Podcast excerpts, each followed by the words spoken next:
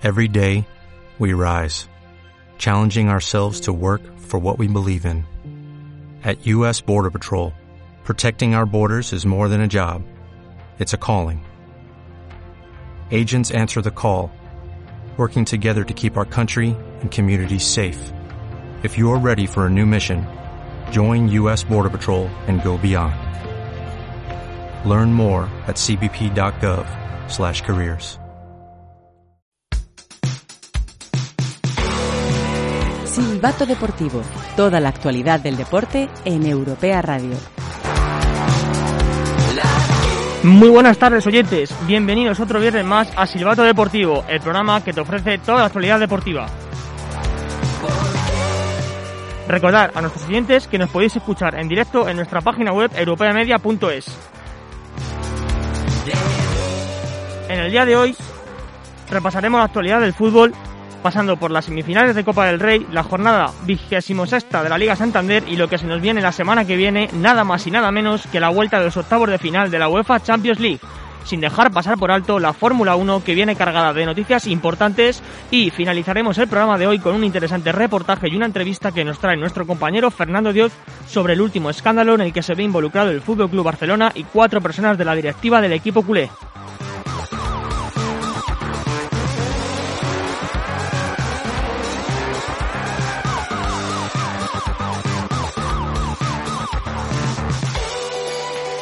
Quédate con nosotros, esto es Silbato Deportivo.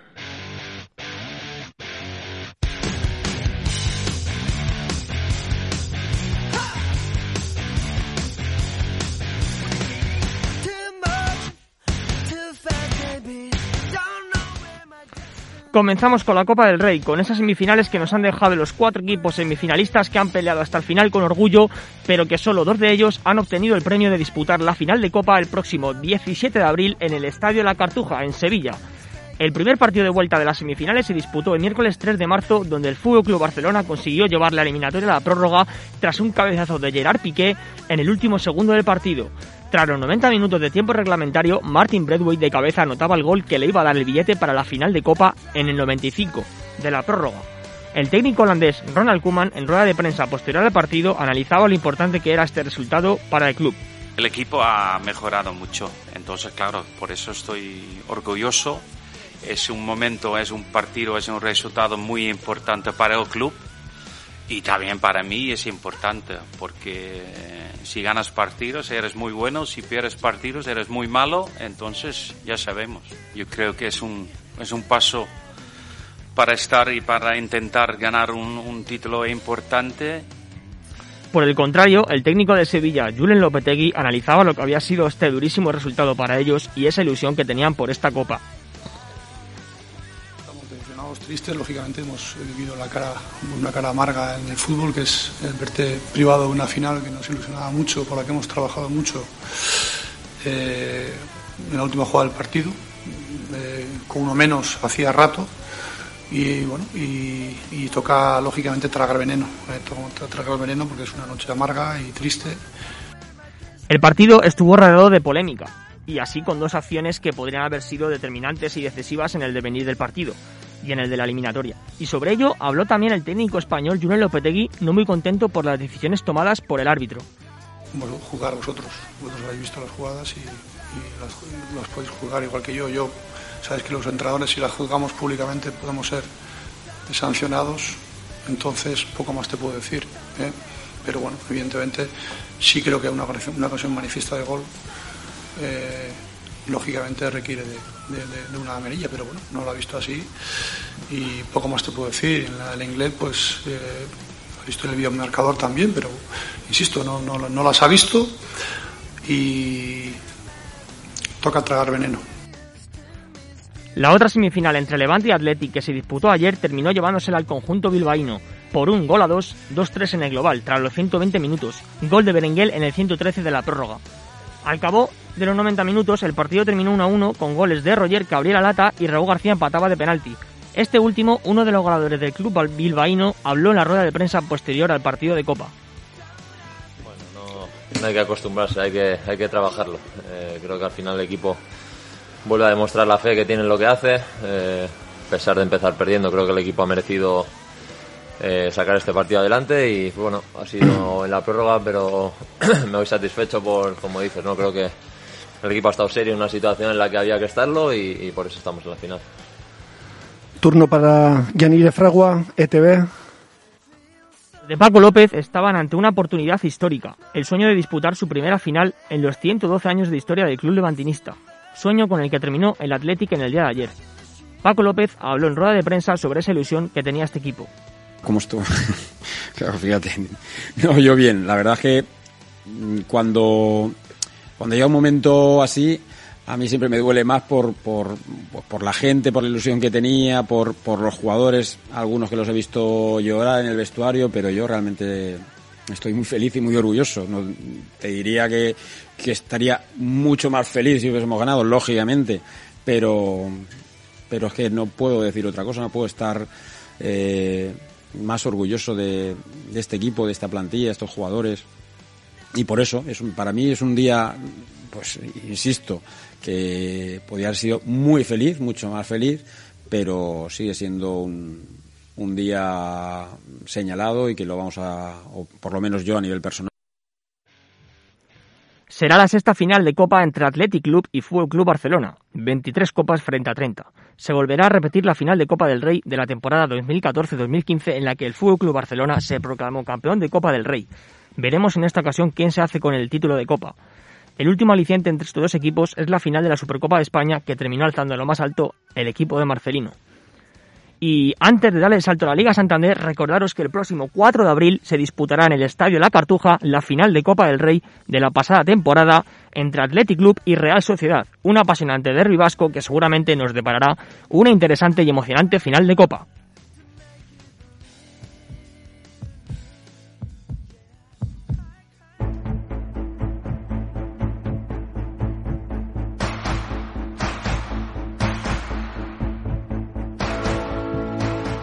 Repasamos lo que será esta jornada vigésimo sexta de la Liga Santander que comienza el del día de hoy con el encuentro en Mestalla entre Valencia y Villarreal. La jornada sigue el sábado y se abre con el encuentro entre dos equipos que se encuentran en la zona baja de la tabla, Real Valladolid y Getafe. Se verán las caras en el José Zorrilla a las 2 de la tarde y le seguirá el partido entre el Elche y Sevilla a las 4 y cuarto. A las seis y media, Cádiz e Ibar se ven las caras en el Ramón de Carranza y la jornada del sábado concluye con el partido del Sadar entre Osasuna y Fútbol Club Barcelona. El pistoletazo de salida de la jornada del domingo lo dará la Sociedad Deportiva Huesca y el Celta de Vigo a las 2 de la tarde. Y a las 4 y cuarto no se lo pueden perder ese derby madrileño en el Wanda Metropolitano entre Atlético de Madrid y Real Madrid. Un auténtico partidazo que puede ser clave para las aspiraciones de cada uno de ellos al título de liga. Zinedine Zidane no podrá contar con Mariano Díaz, que se suma a la lista de lesionados, con lo que el técnico francés se queda sin delanteros específicos, aunque, noticia de última hora, Benzema puede llegar al derby. Veremos si tira de gente joven, como puede ser Hugo Duro o Rodrigo, o opta por poner a Asensio de falso 9, a Rodrigo de 9, como hemos dicho, que es la acción que puede coger más fuerza, ya que Benzema pues es duda, aunque, aunque no se descarta. A las seis y media Real Sociedad y Levante se ven las caras en el Real Arena y para finalizar, Athletic y Granada cierran este domingo de fútbol a las 9 en el nuevo San Mamés. La jornada concluye el lunes 8 con el encuentro entre Real Betis de Manuel Pellegrini que busca ampliar su racha y mantenerse en los puestos europeos y un Deportivo a la vez que necesita los tres puntos para salir de la zona roja de la tabla. Recordaros que el próximo miércoles 10 de marzo el Atlético de Madrid disputa la jornada número 18 aplazada en su día frente al Athletic Club. Y una semana después, todos los equipos habrán disputado las mismas jornadas de liga después de que Sevilla y Elche disputen la jornada número 2 de liga aplazada también en su día.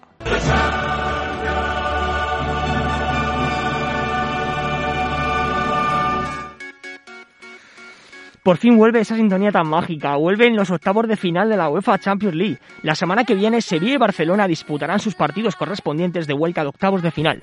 Borussia Dortmund y PSG son los rivales de ambos equipos. Recordemos que los equipos españoles tendrán que remontar los resultados adversos de la ida.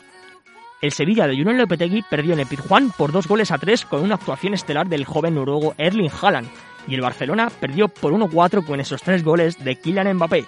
Los otros dos equipos españoles, Real Madrid y Atlético de Madrid, disputarán sus partidos de vuelta los días 16 y 17 de marzo.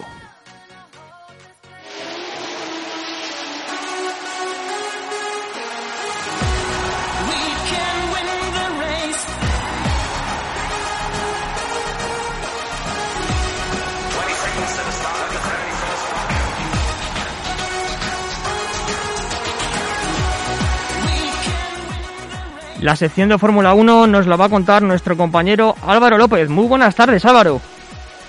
Muy buenas tardes, Alberto. Lo más destacado en el mundo de la Fórmula 1 son las presentaciones de las escuderías para la próxima temporada.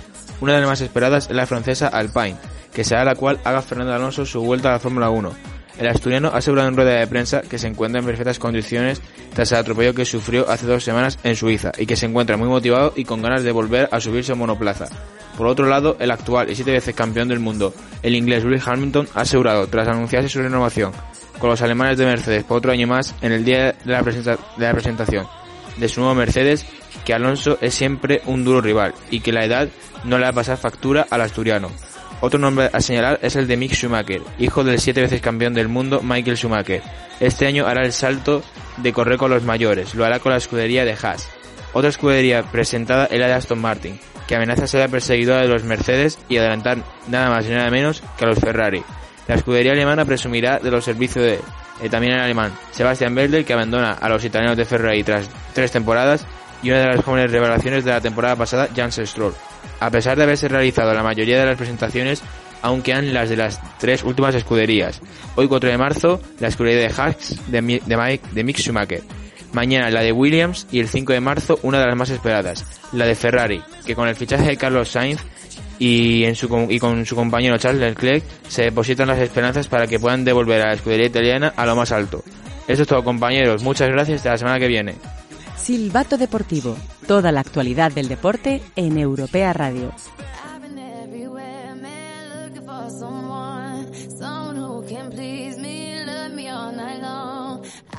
Bueno, y ahora os dejamos con un fantástico reportaje que nos trae nuestro compañero Fernando Dios sobre la situación que se está viviendo en el Fútbol Barcelona actualmente. Muy buenas tardes, Fernando. Buenas tardes, Alberto. La verdad es que el Barcelona en la época reciente ha sido un club tan exitoso en el campo como tumultuoso en los despachos. La cúpula presidida por Sandro Rosell y José María Bartumeu ha logrado casi equiparar los títulos conseguidos en la última década a los procesos judiciales en los que el club se ha visto involucrado. El pasado lunes sucedió un nuevo capítulo en la historia. Los Mossos de Escuadra detuvieron tanto al expresidente culé como al actual CEO del Barça, Óscar Grau, y otras cuatro personas de la anterior junta directiva, en el marco de la operación Barça Gate. Por lo que ahora mismo muchos se preguntarán, ¿qué es el Barça Gate? Esta operación comienza con la denuncia que un colectivo de socios llamado Dignidad Blaugrana interpone tras la exclusiva que en febrero de 2020 desvela la cadena SER, donde se conoce que el club había contratado a i3 Ventures, una empresa que se encargaba a crear páginas donde se limpiaba la imagen del presidente al mismo tiempo que se desprestigiaba a toda persona que no fuese afín a él.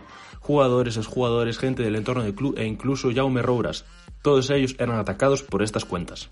En su momento, esta noticia fue una bomba en la ciudad condal, pero además se había conocido que los servicios que prestaba i3 Ventures le costaban al club un millón de euros al año. Sumando todas las facturas, que se repartían para que no tuviesen que ser aprobadas por la junta directiva y para poder pagar a las seis empresas que formaban el conglomerado de la empresa, algo que se supo en su momento pero que fue desmentido rotundamente por Josep María Bartomeu.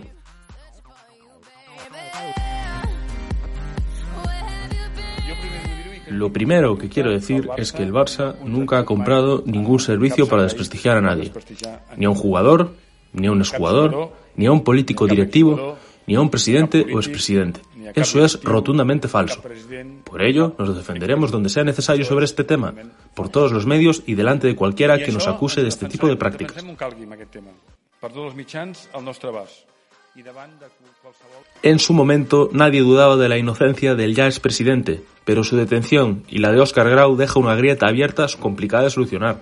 Escuchamos a Ronald Koeman, el actual entrenador del Barça, que solo tenía buenas palabras para los detenidos estuvo jodido porque conozco bien a Bartomeo y también a Oscar Grau que estaba entre los entre los cuatro personas y, y, claro me sabe muy mal para ellos porque yo creo que siempre tuve momentos importantes con ellos en poco tiempo claro pero muy buenos y Bartomeo para mí siempre ha sido una persona excepcional a día de hoy, lo último que conocemos es que los detenidos no han querido declarar y se encuentran en libertad provisional. Se espera que la jueza de la Audiencia de Barcelona continúe con las investigaciones hasta el posterior juicio, en el que Bartumeo puede salir muy mal parado, ya no solo por la pena a la que se enfrente, sino porque el presidente, que salga elegido el domingo, si ve que las cuentas están en la ruina, puede hacer una moción que haga que la directiva anterior tenga que pagar el 10% de la deuda del club, que a día de hoy es una locura básicamente, por lo que el Bartomeu puede acabar pagando todo lo que ha hecho de una forma muy terrible. Casualidades de la vida, esta trama ha salido a la luz justo cuando el domingo hay elecciones a la presidencia. Tanto Joan Laporta como Víctor Font han expresado su rechazo, mientras que Tony Freixa ha defendido a Bartomeu, lo que a día de hoy es más o menos un disparate. Estos son algunos extractos de los mensajes de los candidatos. Ante los hechos que se han producido hoy, eh, de los registros eh, en las oficinas del club, así como las detenciones del expresidente del Barça y ejecutivos del club, desde la candidatura Estimem al Barça, queremos decir que tenemos un máximo respeto por las actuaciones judiciales y policiales, así como un máximo respeto por la presunción de inocencia. Hoy es un día triste para el barcelonismo. Hoy es un día triste para el barcelonismo. Respetando la presunción de inocencia, hechos como los de hoy afectan muy negativamente la imagen institucional del club. Por eso llevamos diciendo desde hace mucho tiempo que necesitamos un nuevo modelo de club que sea más transparente. Que sigui molt més transparent.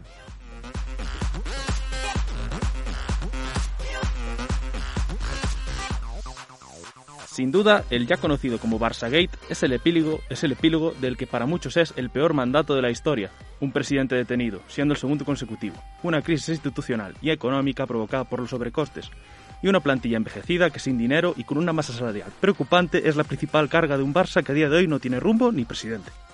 Este es el Barça que deja Bartumeu. Nunca ganar había tenido un precio tan caro. Y para poder explicar bien las claves de esta trama tenemos que hablar sobre cómo funciona y en definitiva qué es I3 Ventures, y para ello tenemos aquí a David Lavilla, profesor de la Universidad Europea de Madrid, que nos ayudará a entender cómo funcionan este tipo de empresas. Buenas tardes, David. Gracias por concedernos esta entrevista. Hola, buenas tardes. Bueno, la primera pregunta es clara y concisa. ¿Realmente a qué se dedica esta empresa siendo, como pone en su web, una consultora de Big Data? Bueno, realmente yo no, yo no tengo información exacta ni, ni puedo ser eh, muy, muy claro en cuanto a qué se dedica esa empresa. Sé lo que se dedican las empresas de Big Data, que es a recoger información de los usuarios y con posterioridad poder vender esa información para, para que esa, esa información luego pueda servir a la hora de generar nuevos productos o nuevos servicios. Es interesante esta definición, porque según el sumario de, este, la trama, esta empresa creó seis cuentas en redes sociales y en todas ellas se daban noticias en que no solo dejaban en buen lugar al presidente, a Bartumeu, al mismo tiempo que se dejaba en mal lugar a gente que no fuese afín a él. ¿Esta es la verdadera finalidad de por qué se contrató esta empresa?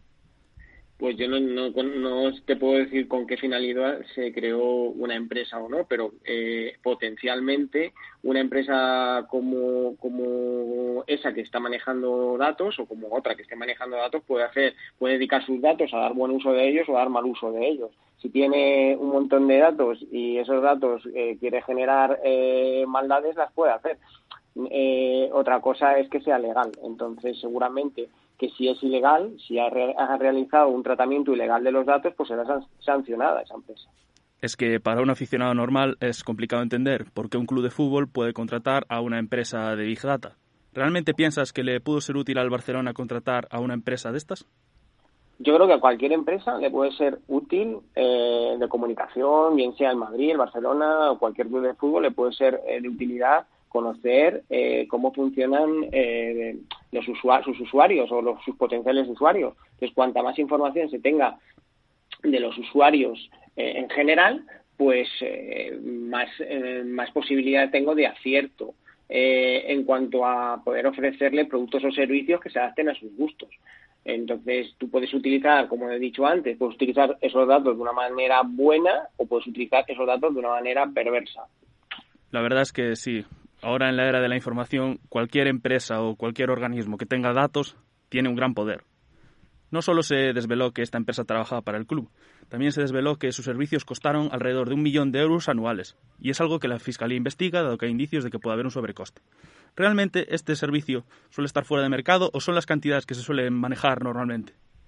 Pues depende de la empresa y depende para qué quiera los datos. Eh, desconozco realmente, o sea, no quiero ser eh, augurar ciertas eh, situaciones que no, que no se conocen muy bien hasta ahora en, en una cuestión que está bajo sumario. Entonces, lo que sí que es verdad es que hay empresas que que, sus datos los venden muy caros porque esos datos son muy valiosos y otras empresas que, realmente a lo mejor eh, tienen los datos no son tan valiosos y a lo mejor los están vendiendo con un sobrecoste. A lo mejor este es el caso de esa empresa, pero lo desconozco. A lo mejor los datos que ellos estaban vendiendo eran tan sumamente valiosos que estarían dispuestos a pagar un millón de, de euros porque la reconversión sobre el usuario iba a ser mayor. Entonces, habría que saber qué tipo de datos han recogido para eh, hacer un balance de si esos datos están bien, eh, bien pagados o, están sobre, sobrepagados. Sí, bueno, y bueno, esta ya es la última pregunta. No sé si eres muy futbolero o si eres incluso del Barça, pero ¿realmente piensas que puede haber, cuando se levante el secreto de sumario y haya un juicio, ¿crees que con jugar estos datos de una mala manera puede llevar a consecuencias penales duras o que no va a ser un castigo tan severo como el que se espera? Pues, a ver, yo soy futbolero y me gusta la transparencia en el fútbol. Supongo que, que y espero que si alguien ha cometido una irregularidad y que ha, cedido datos o ha, o ha, usado esos datos de una manera fraudulenta, se sancione por ellos. Actualmente existe una ley de protección oficial de los datos que, que está en vigor, pero estimo que no, o sea, pero es una percepción mía personal, que no está muy en vigor con el daño que pueda causar esos datos a, a un tercero. Entonces, eh, no sé realmente si el uso de esos datos va, van a ocasionar un, Er, un, fallo bastante importante dentro de dentro del sistema del Fútbol Club Barcelona o dentro del sistema en el que opera la Liga de Fútbol o la Real Federación Española de Fútbol y, no sé si realmente se va a hacer justicia no eso depende ya también de los jueces bueno, pues la verdad es que muchísimas gracias, David. De verdad que para muchos que no tenemos mucha idea del mundo del Big Data y todo ello, nos lo has explicado más o menos de una gran forma. Así que nada, muchísimas gracias por todo y nos veremos para la próxima. Bueno, pues muchas gracias a vosotros. Hasta luego.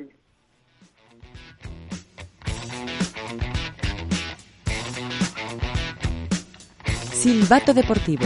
Toda la actualidad del deporte en Europea Radio. Bueno, pues muchas gracias Fernando por este reportaje y esta entrevista a David Lavilla, profesor de la Universidad Europea. Y bueno, comentaros que mm, una noticia de última hora que nos ha alegrado a todos mucho. Eh, Virginia Torrecilla, eh, jugadora del Atlético de Madrid femenino, ha superado el cáncer de la cual lo operaron en 2020 y es una noticia bastante buena y, desde aquí desde Silvato le enviamos mucha fuerza, mucho ánimo y esperamos verla en el terreno de juego lo más pronto posible. Y bueno, a mi lado tengo un invitado en el día de hoy, eh, compañero mío de la Universidad Europea, Sebastián Becerra. Muy buenas tardes. Buenas tardes, buenas tardes, Alberto. Bueno, eh, ¿qué recomiendas a los oyentes este fin de semana que chufen la tele? ¿Qué partido? Toca hacer el derby, toca hacer Atlético Madrid contra Real Madrid. Eso es, muy bien. ¿Qué, ¿Qué, equipo crees que llega en mejores condiciones físicas? ¿Quién es favorito para este derby? Condiciones físicas llega el Atlético. Eh, favorito creo que va a ser el Real Madrid. Sí, sí puede eh, llegar a jugar Karim Benzema. ¿Crees que Benzema, si llega a jugar, en Madrid es gran favorito para el derby? Y, en el caso de que no juegue Benzema, ¿qué, jugador pondrías tú en la punta de ataque para dar ese acompañamiento bien a Asensio y a Vinicius? Creo que obviamente el jugador de Castilla, Hugo Duro, eh, él no sé si está lesionado, ahí, ahí toca ver porque hay muchos jugadores de, Madrid que están lesionados y, él es uno. Entonces, si puede llegar, Hugo Duro primero y luego Mariano también. También en, el frente Mariano ha hecho buen, buen, labor. Entonces, obviamente, no son los mismos que Karim Benzema. Eh, Karim ha hecho mucho para, para el Madrid y es un jugadorazo. Entonces, no sé si son favoritos Madrid si Benzema no puede, pero Hugo Duro y Mariano. Bueno, sobre esa, sobre esa noticia ¿no? que, que se ha conocido hace ya bastantes meses y que ha dado mucho revuelo ha sido eh, el seguimiento de Messi en el Fútbol Club Barcelona. Eh, ¿crees, ¿Crees que seguirá el, jugador argentino la próxima temporada o se marchará se marchará a, Francia, a París o a otro club? Creo que eso depende a quien gane la presidencia del Barcelona, ¿no? Eh, también el resultado, si pueden remontar en la liga, es que también hay mucho para jugar con el Barcelona pero obviamente si no pueden remontar en la liga y, y pues no gana el presidente favorito de Messi, que todos saben quién es, entonces se complican las cosas para, para Lionel Messi creo que se marcha. Ha sido un golpe eh, muy eh, que les ha supuesto un golpe anímico ¿no? en, en, en el Fútbol Club Barcelona ha sido ese, ese pase a la final ¿no? que ha conseguido el Barcelona frente al Sevilla y, muchas fuentes y, y muchos mucha gente alrededor de Messi dicen que, que, está más cerca de quedarse. Yo no sé tú si lo ves de esa perspectiva. Mira, no sé si la Copa, eh, si ganan la Copa es suficiente, ¿no? Eh, obviamente Messi tiene demasiadas Copas del Rey, él quiere ganar la Champions otra vez, él quiere ganarse la Liga, obviamente quiere, quiere ser eh, el primero en la Liga, entonces está, está mejorando, ¿no? Todo está mejorando en Barcelona, pero no sé si va a ser suficiente para que se quede solamente una Copa este año, no sé bueno, tiene, tiene muy difícil, ¿no? Esa eliminatoria contra el PSG, pero ¿por qué no, no? Una machada del, equipo de Kuman ya, ya sucedió en aquel 4-0, 4-1 que le metió, 6-1, perdón, que le metió en el Cup, ¿no? Sí, sí, 6-1. Y bueno, eh, no era el mismo equipo, pero yo creo que en el fútbol todo puede pasar. No está, no está del todo está muy difícil, pero yo creo que imposible en el fútbol no hay nada. No, mira, si, si pueden remontar contra el PSG este año, es un, es un milagro. Es un milagro y creo que sí, Comen ha hecho un buen labor eh, de, entrenador y y, ha eh, mejorado el equipo. Eh, cada, cada, cada, mes el equipo ha mejorado de Barcelona, entonces nunca sabe, pero el PSG es un equipo diferente que el Sevilla, ¿no? Eh, tiene más, más ataque y, y, juegan mucho mejor que el Sevilla, entonces va a ser difícil, pero si por milagro lo pueden hacer, creo que Messi se queda, pues. Si le ganan al PSG y continúan, entonces creo que se, se, se queda Messi. Bueno, y los otros, el resto de partidos que tenemos esta jornada, eh, como puede ser, por ejemplo, el Valencia-Villarreal de esta noche, eh, el Valencia necesita eh, los tres puntos de urgencia porque se está viendo una situación muy complicada y un equipo como el Valencia yo creo que debería estar más arriba a pesar de, de, esas faltas, ¿no? de esas bajas que ha tenido el equipo esta temporada. ¿Cómo ves tú al equipo de Javi Gracia en estos últimos partidos y en esta temporada?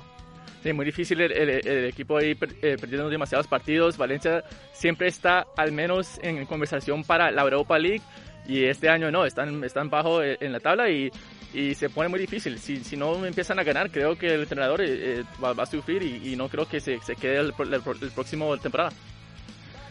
Bueno, Sebastián, pues muchas gracias por, por esta intervención, ¿no? Y, haber estado aquí a mi lado escuchándome y, y viéndome, ¿no? Y nada, ha sido un encanto tenerte y, ha sido un placer. Muchas gracias por tenerme aquí, un placer estar aquí en el Silbato. Bueno, pues despedimos este viernes de Silbato Deportivo. Recordar a nuestros oyentes que nos podéis escuchar en nuestro canal de iBooks. Muchas gracias y buena tarde y buen fin de semana a todos.